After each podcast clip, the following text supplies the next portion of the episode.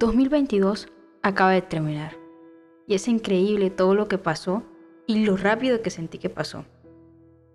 El 2020 fue un año de cambios y una pandemia que nos dejó la lección de que nadie es eterno y que nadie es inmune. 2021, en lo personal, fue un año un poco raro, porque por un lado empecé a creer en mis sueños y a querer cumplirlos, por otro lado entré en una depresión llena de bajos y pocos altos. En resumen, 2021 fue un año raro, pasó un poco desapercibido, con esa poca gente, porque si soy sincera me sentía tan fuera de lugar que me aislé un poco. Pero luego vino el 2022. ¿Cómo explicar lo que pasó en 2022? Fue un año random, de mucha madurez personal y muchos más cambios. Para comenzar, inicié el año ahogada con una uva y se me cayeron como otras dos. Mientras me reía de mi hermana que estaba debajo de la mesa. Y si te preguntas, no, no le funcionó lo de la mesa. También en 2022 hice streams por primera vez y luego desaparecí de la plataforma. Sé que apenas hice dos podcasts. Se podría decir que a inicios de 2022 fui poco productiva. Y es que debo ser sincera, seguía un poco deprimida y seguía sintiendo eso de que no encajaba en este país.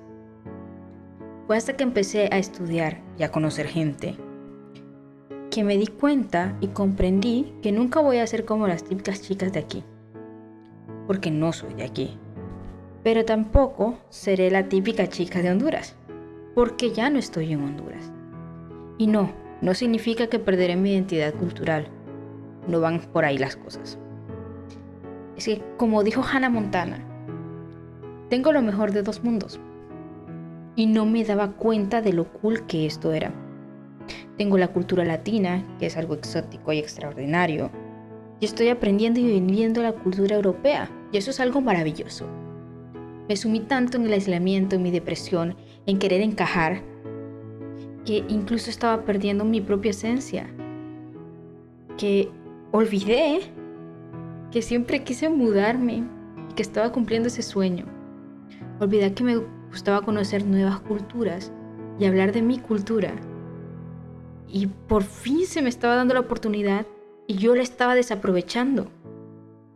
En el 2022 conocí a gente maravillosa que me apoya, con mis ideas locas, que me abrazan para que no me desarme y me hacen sentir especial en estas tierras y otras siguen abrazándome desde tierras lejanas. Creo que 2022 fue un año de sanación, de construir un nuevo bote de tic-tac para dejar de ser el tic-tac solo, de vivir, aunque a veces viera la vida color de hormiga, de dejar el pasado y disfrutar el presente.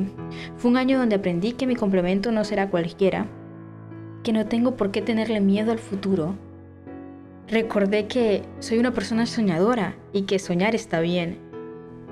Aprendí que por más que duela, hay que dejar ir, aunque luego se convierta en un miembro fantasma. No sé qué me espera en este 2023, pero creo que estoy preparada para él.